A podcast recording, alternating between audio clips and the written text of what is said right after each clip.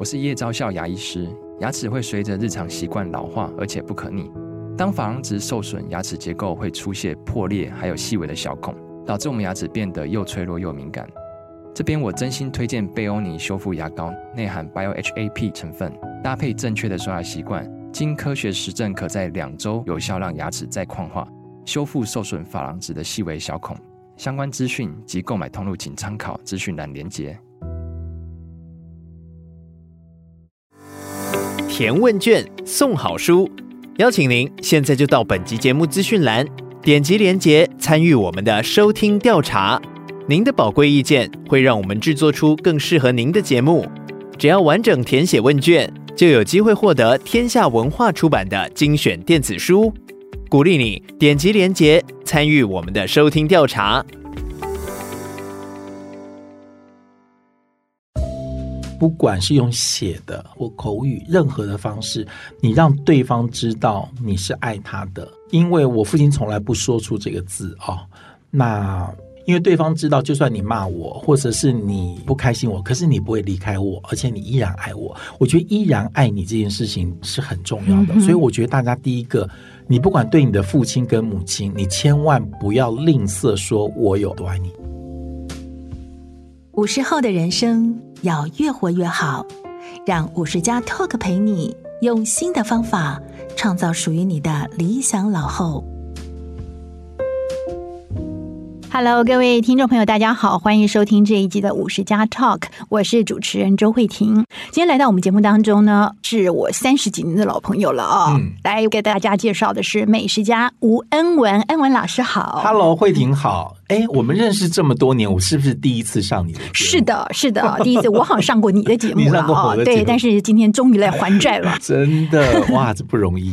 嗯、好，先问恩文啊，这个美食家的工作内容到底是什么？是，它是一个很多人很羡慕，但其实不容易做的事情啊、嗯。一定羡慕的、啊。对，我觉得美食家可能人家是给你一个尊称。那我刚开始做美食节目的时候，因为你会跟其他的美食评论家或美食记者，或者是美食的一些。相关的工作人员参加一些活动，嗯，你知道我刚开始的时候，因为那时候我是离开电视台，然后我开始有自己的公关公司，在做一些气管顾问，是因为我写了一本食谱之后很畅销，才开始受邀参加这些活动。这样，我那时候也很好奇，我会问我旁边的人，请问你们都在赚什么钱？所以这也是我的疑问，就是美食家的收入来源是什么？因为其实你没有什么收入诶，因为如果人家请你去试菜，就是赚一顿吃。他其实严格来讲是没有收入的哈。所以呢，一直到它变成有一些商业价值的时候，是什么呢？比如说，你有当评审，或是去演讲，然后或者是出席一些发表会，或者是一些置入。或者是更好的，就是当代言人，嗯、就是后面的周边这些事情，你要出书啊或者什么，你可以收一些通告费。因为后来上一些早期的像《冰冰好料理》啊，像这些焦志芳他们的节目，会有些通告费，但这收入其实是很少。除了工作以外，你还是要去试菜，或是去一些新的餐厅、新的主厨这个地方。那你知道吃那些也不便宜，所以常常你的收入跟你的花费有的时候。它相抵之后，也就是没有什么。所以你如果没有周边的这一些的话，其实是苦哈哈的。就是你真的要是乐趣，对，因为它其实没有办法赚到什么钱。但是因为你可以赚到很多品尝不同风味的一些食物，或者是很好的一些平常不会去吃的。我觉得这个机会对我来讲是很难得的，嗯、哼哼，所以我后来也释怀了这样子。释怀，不用释怀，应该很开心才对。你知道我周围认识的小朋友。啊、呃，我问过我自己的孩子啦，亲戚的孩子啦，嗯、朋友的孩子，哎，将来长大想做什么？有人说我发现有蛮大的比例哦，至少在他们成长过程的某一个阶段，嗯、都会说想要当美食家。你问他为什么？当就是哦，到处吃香喝辣，对不对？对，然后呢，这个餐厅就总是把最好的料理端出来给你。你因为我们有时候还会羡慕网红，因为可能网红他的 follower 比较多，所以他 maybe 还有更多置入的一些呃商业的机会。那真的在做评论这一块，其实机会不多。那我觉得我有一个好处，是因为我之前是做电视媒体，然后我在转做到美食这个圈之后，我对于说美食或者是录影。对我来讲是容易的，嗯、所以我在录制，比如说脸书或 YouTube 上面教做菜这件事情，我比别的美食家稍微有高一点的进入门槛。对，我觉得我很喜欢看你写的评论啊，嗯、就是我觉得非常的细腻。当我今天看一个评论，不是只是想要知道说哦，这一家的东坡肉做的、嗯、呃入口即化，对，然后这一家的、嗯、呃可能牛筋炖的呃非常入味儿等等，嗯、我更想要从你这边看到是说这一道菜也好，这一家餐厅也好，嗯、它背后的一些故事，一些感动人心的地方，而且我觉得有温度的地方，真的有影响力的一个美食工作者啊，嗯、先不要说什么家或者老师，他其实要有一个观点，就是我对一个食物，那那个观点你知道，不是我工作两。两年、三年就可以，或者是去访问就有的，因为美食就是一个生活的美学跟哲学，它如果没有在你身上累积足够的时间、内容跟能量的时候，你对很多的感受。是不容易会有自己的观点的。比如今天给你十道菜，我要你挑一道菜来写，你必须很有感觉。你想要走哪一块？你想要说的是什么？我觉得那个东西可以看得出来每个人对美食的差异。要不然你抄新闻稿也就可以了。这道菜怎么做，师傅怎么做？嗯。但因为我们自己从小经营在美食的环境里面，我们其实对很多东西的那个反应是很底层的，而且是累积很多年的。它不是一个你给我新闻稿就可以去。解决的事情，其实恩文真的在我的印象中就是一个非常勇于尝试，然后你知道怎么样去连接你的机会，对，然后怎么样发挥你自己的特长。所以你做的事情最早是记者、主播啊，新闻工作，然后后来开了气管顾问公司，也同时念了书，然后主持节目，然后就这样因缘机会跨到美食这个领域来哦，呃，真的是非常的多元。如果说现在让你重新做一个选择，现在来到了这个年纪啊，你做过这么多不同的工作，如果让你选择一样来作为你这一辈子的一个职业，你会选择哪一个？哇，这真的有一点点难。难。我其实是喜欢电视这个媒体的，因为我觉得跟我这个人的个性或你喜欢表现沟通是有关系的。就我其实是喜欢。传媒这件事情，跟人接触。对，那至于传媒这件事情要来传递什么讯息，我觉得大家可以再想。那我自己比较对于人是感兴趣，当然美食是 OK。所以我觉得如果要我选的话，我会继续留在电视媒体这个环境里面，或者是影音相关的媒体里面，嗯哼，然后持续去做内容。那至于什么内容，是不是一定要做美食？我也觉得还好。因为其实对于一些访谈性的节目，我很早就在做了，所以我对于人也是感，美食可能就是其中一个部分嘛，对不对？但如果你要我选，我觉得我会持续留在媒体这个行业里面。你对于这个传递讯息这个部分，你有很高的兴趣。其实我刚刚有在猜，你的回答有可能是牧师。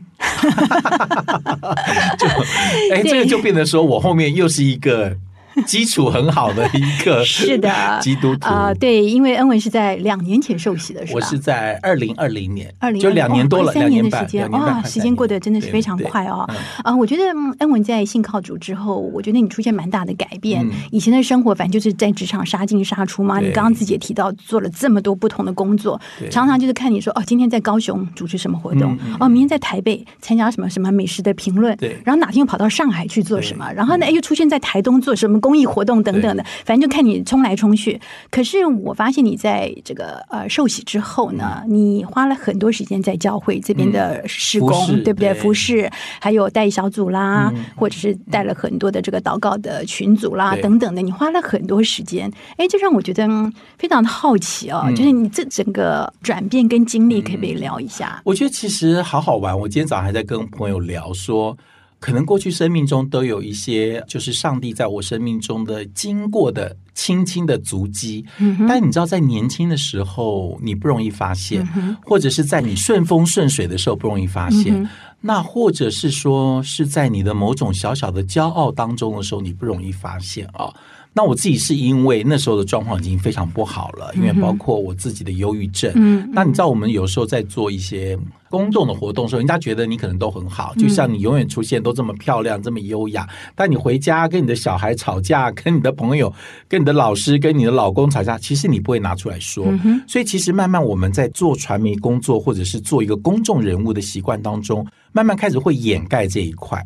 但是你知道，当你自己没有更好的醒察能力跟自觉能力的时候，你会慢慢演出一个不是你原来真正的样子，然后你会慢慢变成。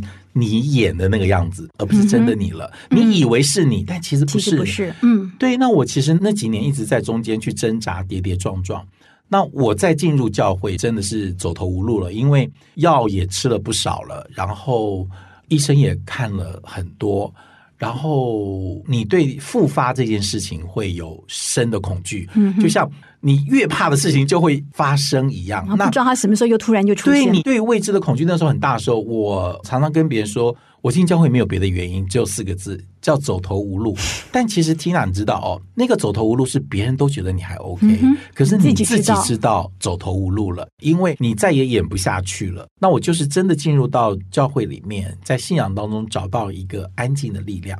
我老实说，他就先让你活下去。我去教会的时候，就是他让我先可以每天出门回家。然后可以让我不吃药的睡着，我就觉得他对我来讲的拯救多于这个。嗯、那当然是因为我自己在祷告这边也花了很多的时间跟读经文。嗯哼。那我后来你刚刚讲的那些都是别人看到的，我带小组做服事，带别人祷告，我觉得那个就是一个回应上帝对我的呼召，就是他对我的拯救是什么？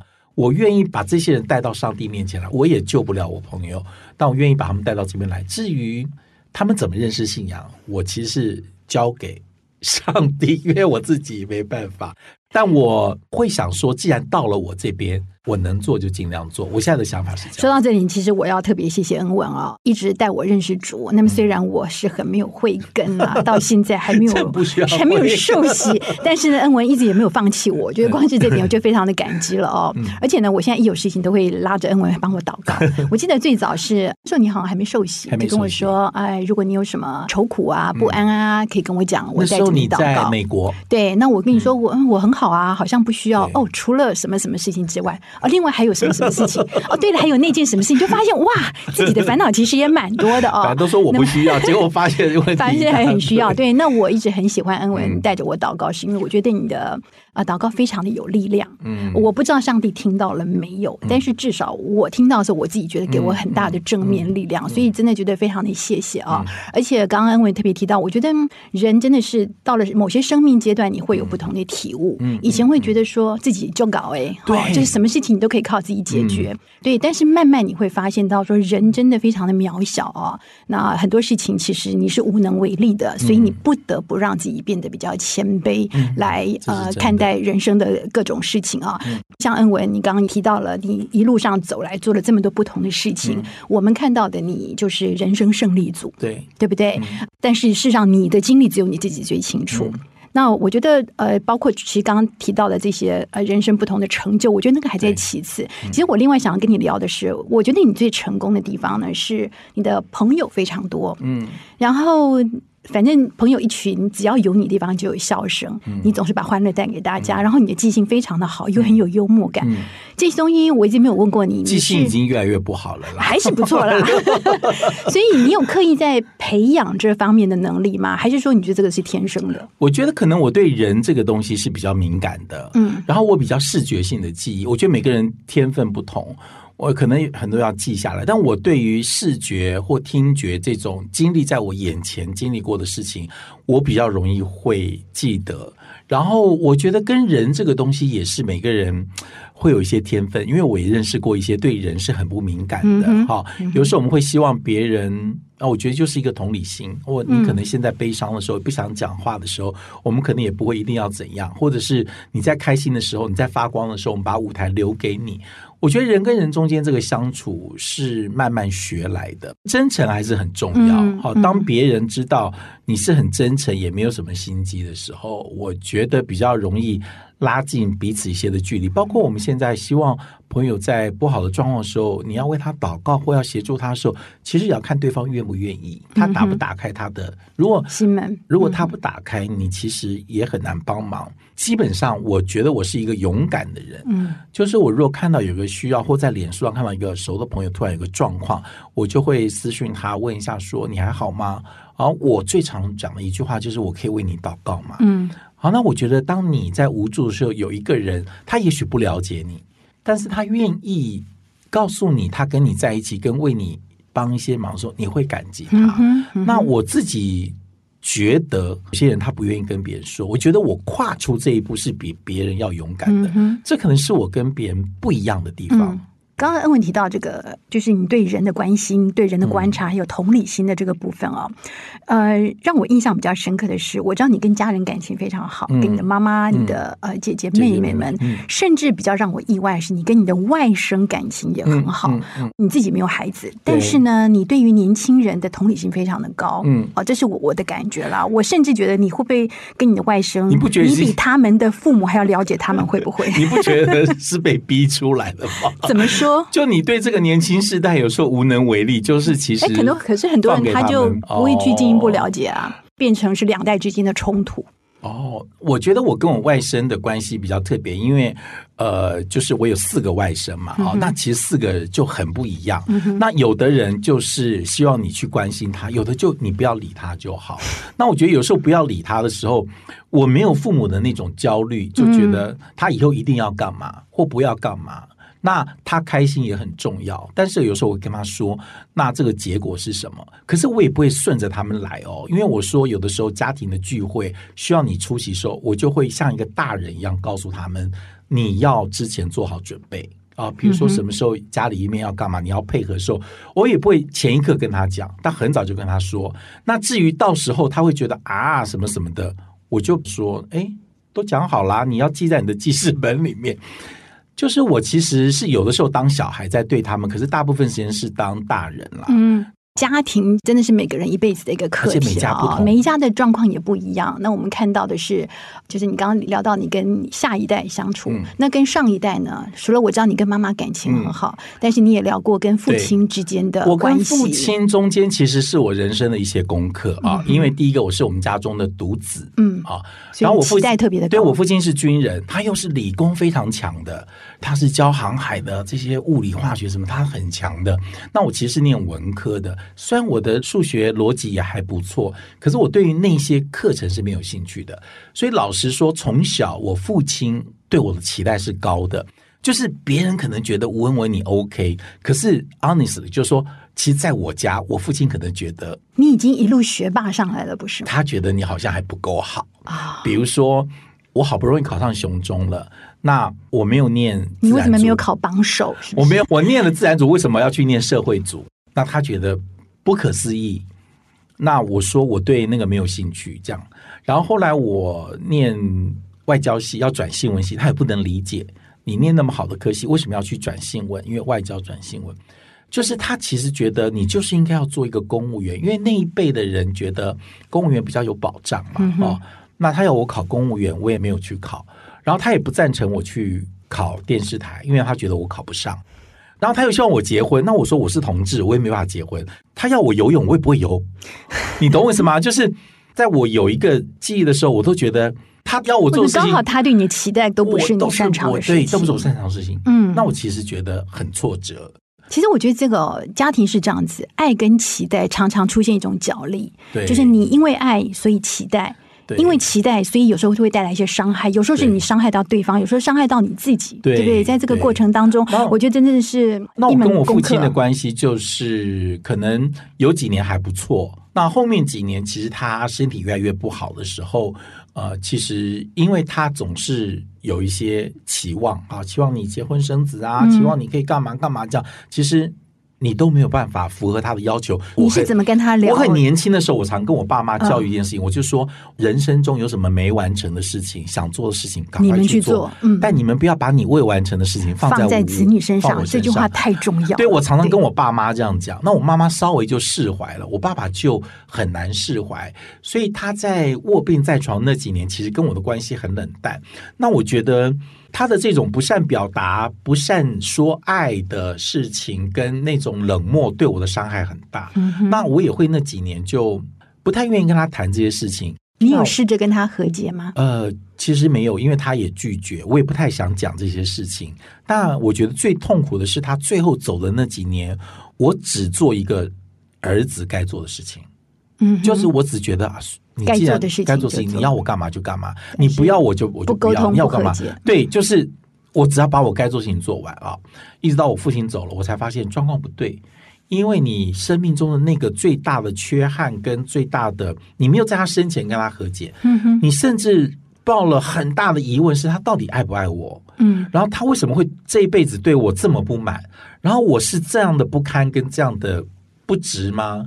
然后你会觉得你对自己的否定，跟你白天享受的那些是不一样的，嗯、那那个反差是受不了的。嗯，那中间就会一直寻找一些肯定跟爱啊，你就在爱情当中蛮大的遗憾嘛。我觉得。如果说现在你的父亲在你的面前啊，我一定会，想跟他说，我一定会想要跟他说我有多爱他。嗯呃，我觉得我也很想知道他对我的爱是什么样子，因为。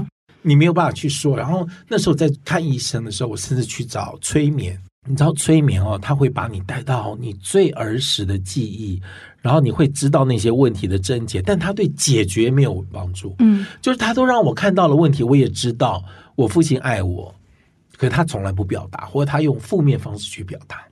那个洞一直在那个地方。那我后来当然因为父亲走了啊，如果今天如果他在。我一定会很勇敢的跟他面对面去解决爱这件事情，嗯、但我觉得那时候我也倔强，他也倔强，因为我是他生的嘛，我们俩都是一样倔强的地方，嗯、就没有放下自己的那个部分，就好好去和解。我觉得那成为我这一生中最大最大最大的遗憾。嗯，那我后面当然在信仰当中慢慢。重新找到被爱的那个感觉，然后重新去理解父亲啊、哦。现在因为我自己年纪也大了，嗯、你会发现说啊，有些人真的不擅长说爱，或者是他们的期待已经远远让他们以为那个是爱了。所以我慢慢多了一些的理解跟怜悯，跟啊、哦，原来是这样。那如果可以重来，我当然愿意去跟我父亲在他生前的时候去。解决这些事情，嗯、但人生不能重来，所以我觉得我这一辈子功课，我可能这样的一个精彩，跟很多东西是来自于我父亲赐给我的能力，嗯，或遗传给我的一些，但是可能我没有按照他的步骤走，所造成的一些伤害，他也是我人生的功课，嗯，只是我很遗憾的说，我必须要在他走了那么多年之后，才慢慢去理解，才慢慢去理解，然后在信仰当中。嗯找到一个对自我重新肯定，也许别人都不觉得，但其实人家都觉得我是独子嘛，嗯、因为一个姐姐两个妹妹，想说一定最疼这个错，我们家最疼的是女儿。我觉得也不能这样讲啦，就是我觉得做父亲的对儿子总是用期待的方式来表达他的爱。对，嗯、但我不知道，因为那个伤哈，一直是我这辈子一个很大很大的黑洞。当现在已经都云淡风轻，但讲起来是很难过。说，嗯、可是我现在都觉得说，哇，跟那个黑洞是父亲走完之后，我从来没有去面对过，没有去处理过，甚至不敢去想的事情。那后面愿意去面对、去处理，再重新思考父亲跟我之间关系的时候，我觉得我当然在信仰中找到很多的力量哦。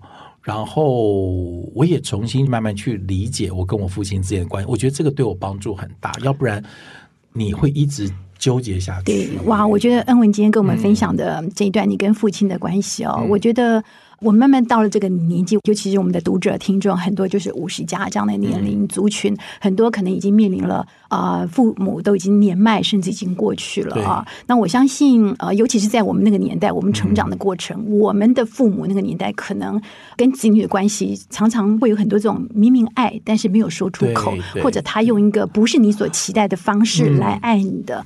那、嗯、我觉得到了这个阶段，你会建议这些走到这个人生阶段，父母跟你的关系可能是比较紧张的，嗯、你会建议他们怎么去面对？我觉得要让对方知道你爱他这件事情非常重要。我觉得大家不管是用写的或表达或口语，任何的方式，你让对方知道你是爱他的很重要。我觉得是第一个哦，嗯、因为我父亲从来不说出这个字哦。那我觉得你让对方知道你爱他，我觉得是一个很重要的讯息的传达。因为对方知道，就算你骂我，或者是你不开心我，可是你不会离开我，而且你依然爱我。我觉得依然爱你这件事情，对于相处的对面那个人来讲是很重要的。嗯、所以我觉得大家第一个，你不管对你的父亲跟母亲，你千万不要吝啬说我有多爱你。甚至你现在在听，你也告诉你的孩子，不管你做什么决定，我都爱你；不管你犯什么错，我都爱你，我都爱你。这件事情，我觉得你要不断的说哈。嗯。第二个，我觉得我还蛮愿意成就对方。嗯。啊，我觉得有时候要分清楚，我对他的建议是我的希望还是他的希望。我觉得很多人会分不清楚，是我觉得你应该这样，还是你做这样比较开心。然后我们中国人很怕。我们爱的人跌倒跟犯错，嗯，可是我常跟我爸妈讲，说我跌倒一定是我自己爬起来，你们真的能帮我的不多哦。所以有的时候让对方跌倒，你在旁边陪伴，远远比一直扶着他，嗯，不让他跌倒，有一天他跌到粉身碎骨，我觉得绝对是前者好得多。所以你对你爱的人要有信心，然后要耐心陪着。我们家人如果他们要做什么，我都说我全力支持，嗯、因为我们知道有一个人爱你，在后面支持你的那个无惧的那个力量有多大，帮助你解决任何的问题，扫除任何的障碍。所以第一个，我觉得一定要把爱说出来；第二个就是支持对方，做一个 support，我觉得很重要。都告诉他说，你放手去做，跌倒没有关系，我们可以再帮你。可以谈谈你的感情路吗？嗯、我觉得，嗯，不管对同性恋者也好，异性恋者也好啊，我觉得爱情感情都是每个人不简单的功课，真的很难。但是我感觉好像同志在这个部分呢，更脆弱、更敏感、嗯、更容易受伤。嗯，呃，你觉得是什么原因？我觉得他很特别的一个状况是说。当然，人家会把你当成一个特殊的群体。当我自己从小知道自己的状况之后，也有一阵子是把自己关在柜子里面。但我一旦出柜之后，我其实对于别人看我的眼光，我比较不会那么在意。那我觉得，大部分现在对于感情的这件事情，我觉得因为太快速了。嗯，太便利了，你的转换成本很低，因为我离开一个人再找下一个人很容易。嗯，我觉得这是这个时代对感情的状况。那我们当然有自己的课题啊，比如说人家来认识我的时候，第一个我就会问说，他是因为电视上的我喜欢我，他可能不认识私下的我，嗯，那中间会有落差，那本来这个就很难。但不管异性恋跟同性恋，我觉得当有一个是公众人物的时候，另外一个之间的关系一定都会面临这个状况。那只是我们除了那个同性之间的问题之外，又多了一个这个问题啊。嗯，那如果对方又不想要跟名人，然后又是同志的身份，如果他也没有出轨，你怎么走下去？其实你光前面的筛选的过程就很难哦。嗯、那我 OK 没有用，要对方也 OK 啊。嗯，所以其实要碰到适合的人是很难，这是我自己面对的课题。我当然不是说每个人都这样啊、哦。那另外一个就是说，我觉得。家人对我来讲是一个，他们尽管没有常常把我的身份提出来说或是什么，我觉得，但他们对我做的决定，除了我父亲之外，啊，我其他家人其实对我这个部分是支持的啊，就是我不管做什么决定，好，不管现在有没有同婚，有没有怎么样，或跟谁交往，其实他们都是在旁边观看或陪伴，并不会给我太多的限制。我觉得这是我幸运的地方，不是每个人。他都有，没错。那我觉得我真正面临到的问题，除了我刚刚讲那个公众的身份之外，我觉得我真正面对到的问题是我自己对爱的渴求。那因为我从小在我父亲这边缺少了很多爱，当我遇到一个人的时候，我会全心的投入，你也希望他对你全心投对入，取悦对方，或希望他给我的安全感或什么，我觉得这个部分会让我们的关系变得绑太紧的时候不是很好。所以我在感情的路上，我老实说跌跌撞撞。嗯，因为你每次觉得你的付出之后，可能对方不一定有，那状况也很多，可能对方也没有，他也没有，他怎么给你？或者是说他也不知道他要什么？有一些人也没有要跟你走长远，所以你就会在中间，你很难去试、去磨。嗯，那我觉得我在几段感情里面跌倒的这个地方，就是我觉得我太委曲求全，就有的时候我不会第一个说分手，或者是我不会讲难听的话，或我总是去配合。但是你知道，当配合方当久了之后啊，你就知道当家人是没有办法。在爱情当中，一个配合方当久之后，他总会走到一个临界点。就我当初为什么会做这个事情？因为我可能当初就应该喊卡了，但却没有。你会一直下去。那对方如果没有改变，或很多客观条件没有改变的时候，你很难继续走下去啊。哦你一直在退让，退到后来变成无路可退。对对对，那我其实好几次的受伤，就是也是因为跟感情这边的是有关系的，嗯、受的伤太重了。情伤也是有一段时间你呃出现的忧郁症，甚至必须要靠药物来支撑的。对，那时候你不知道怎么走出来，然后你就要靠这些东西去撑下去啊。那我后来也是因为慢慢接近信仰之后，我对这个事情稍微。看淡一点哦，看淡一点不是放弃这样子，而是我多了很多的怜悯之心。嗯，就是我对于那一些没有办法面对自己生命，或者是他不愿意沟通，他不愿意谦卑，不愿意成长的，我会，你也不能说原谅那些人啊，就是你对过去经历那些人，你多了一点点的怜悯之心。我觉得我稍微现在松了一点点，嗯、然后可以很宽心来看待。在爱情当中的有跟无，那讲到这个，其实我觉得这个跟同性跟异性中间的差异似乎不大，没有那么大。对，因为很多人会在中间去表达这，但我现在变得比较勇敢一点了啊，就是说，如果真的有人去跟我相处这个机会的时候，我会愿意去问对方。以前太小心翼翼了，你可能怕一讲完蛋了就没了。嗯，对。然后后来想自己也想太多了，这样子。不讲还不是也没有，对不对？安文跟我是非常熟的朋友了啊，嗯、但是有个话题我们好像从来没有深聊过，就是、嗯、当然现在事过境迁，我不知道你愿不愿意谈。嗯、就是在聊情商的时候，嗯、曾经因为使用药物，然后在媒体上出现一些比较负面的报道。当时是什么样的经过？愿意分享一下吗？当时就是因为跟我交往之间的人出了一些问题啊、那那时候其实是为了要逃避。然后，甚至是说，你用一些很廉价的方式去处理你生命中的伤痛，或你不想去面对，甚至你不想清醒，因为那个痛的感觉太明显了啊、哦！所以你会寻求一些比较快速、廉价的方式去止伤。嗯、那一开始你觉得你可以啊？我常常讲，很多我们在做一个错的决定的时候，都是认为我可以。我们在信仰里面讲，这个叫今生的骄傲。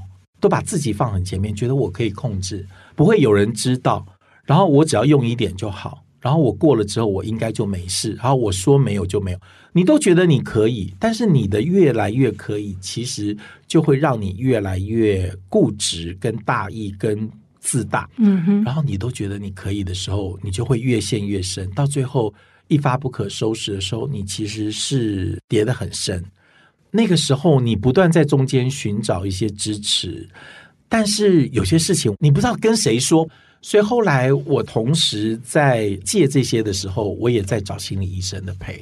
那那几年的心理医生来来回回哈，一直在做在做，所以我只能用走投无路、身心俱疲来这样子。对我来讲，几乎是人生的谷底，那就是你对很多事情没有印象啊。我不知道你了不了解创伤症候症候群。我大概有五年到十年一直在恐惧当中。恐惧什么呢？你就会做噩梦，哈，梦见又跌倒，或者是又陷入到那个绝望中间。然后你甚至对于一些电话号码，你都会害怕。我有一阵子是不管有号码或没号码，我不敢接电话，因为我很少跟别人讲过，应该没讲过。嗯，我其实有一阵子是不敢讲电话，因为第一个你不知道打来是谁，或者是你曾经最爱的人，你不知道跟他讲什么，就是在被忧郁症所苦的时候嘛。对，然后有的时候都没办法出门的时候，我就会请我助理来接我，或者是带我出门这样子。嗯、那其实那都是别人看不到的时候。那现在在想，其实那时候就是一个撞墙期，因为你知道不对，可是你不知道怎么变好。嗯，然后你也不知道能不能再站起来。那其实那时候有一点点就是死马当活马医，然后我就觉得我有一天突然好像不能这样子下去，因为我没招了。嗯，你懂为什么？就我发现我以前用的招数，我以为我可以的，我发现我都不可以。那你认为你可以的时候，其实已经跌了不知道多少次了哈。我为什么觉得我可以了那么久？但其实我是不可以的啊。然后你愿意把自己生命主权交出去？因为我后来在信主的时候，我就觉得说，那之后的生命也不是我的了。嗯哼，因为以前烂命一条，然后你也觉得该走的时候就走吧，也了无牵挂。但为什么没有走呢？啊，就留下来，是不是还有一些事情可以做？还有一些功课。对，所以现在我老实说。嗯我跟朋友多吃一顿饭，跟老朋友多见一次面，我认为都是赚到的。嗯，或者是我能够多把我的故事跟别人分享，就像我到很多教会去做见证的时候，我说，其实我老实讲，我在死了那几次之后，我觉得现在也不是我了。嗯，哦，就是我现在是为上帝活。就如果上帝要我干嘛，往东就往西。你要我做菜，我就继续做菜；你要我今天上节目，我就上节目；你要我讲，我就讲。我认为都是赚到的。当你觉得赚到的时候，你就没有没有什么可以损失的，也没什么损失了，就这样子。嗯、对，那就像现在有一些人哈，可能他也在一些药物的，在一些人生的关卡上，常常来问我怎么办。嗯，我不好意思跟别人说，其实我也没有用什么激烈的方法，我最后是祷告。哎，你知道讲到这个，人家就不知道怎么问下去了，就问我说：“你怎么走出人生的困境？”我说：“我靠大量的祷告，不断的祷告，天天祷告，一直祷告。”然后读圣经，这样你知道后面就很难讲了哈。我没有什么运动的计划、戒断的计划，什么都没有。我不知道是分享什么。不过我觉得到了这个年龄阶段啊，我觉得每个人的情况不一样，肯定有人发现自己人生豁然开朗，嗯，但有的人可能就像你刚刚提到，还卡在某些的关卡，在那边纠结当中。嗯，那每个人的方式不一样了，看你用什么样的心态去面对。很谢谢恩文今天跟我们分享了这么多坦诚，让我们看到不一样的一面啊！啊，这也是我们常常看到很多人光鲜亮丽，尤其是在脸书上分享今天去哪里吃什么啊，去哪里玩呐？大家要可怜我一下，吃那么多好东西的，其实是很辛苦的，是不是？每个人的人生功课。对对，我们也非常谢谢恩文啊，也恭喜你找到了自己的信仰。那我想说，对于听众朋友来讲呢，我不知道你的信仰是什么，当然也不一定是宗教，对不对？有可能是你的某一种信念。或某一个生活的方式啦、态度啦、目标啦，或者甚至是某一项兴趣都有可能。不管是什么，都希望每个人啊可以找到一个有心灵寄托的地方，让自己的人生能够过得更加的安定、更加的平稳、更加的笃定。是，好，谢谢恩文接受我们的访问。谢谢，谢谢。嗯，啊，如果您喜欢我们今天的节目内容的话呢，欢迎你到 Apple Podcast 给我们一个五星好评，然后同时留言写下你的想法。另外呢，五十家官网所有的文章，还有包括这个 p o c k e t 节目呢，都是无价提供给所有读者们的啊。所以呢，非常需要您的赞助哦，支持哦。赞助方式呢，也请看我们的官网。今天节目就进行到这个地方，非常谢谢您的收听，拜拜，拜拜。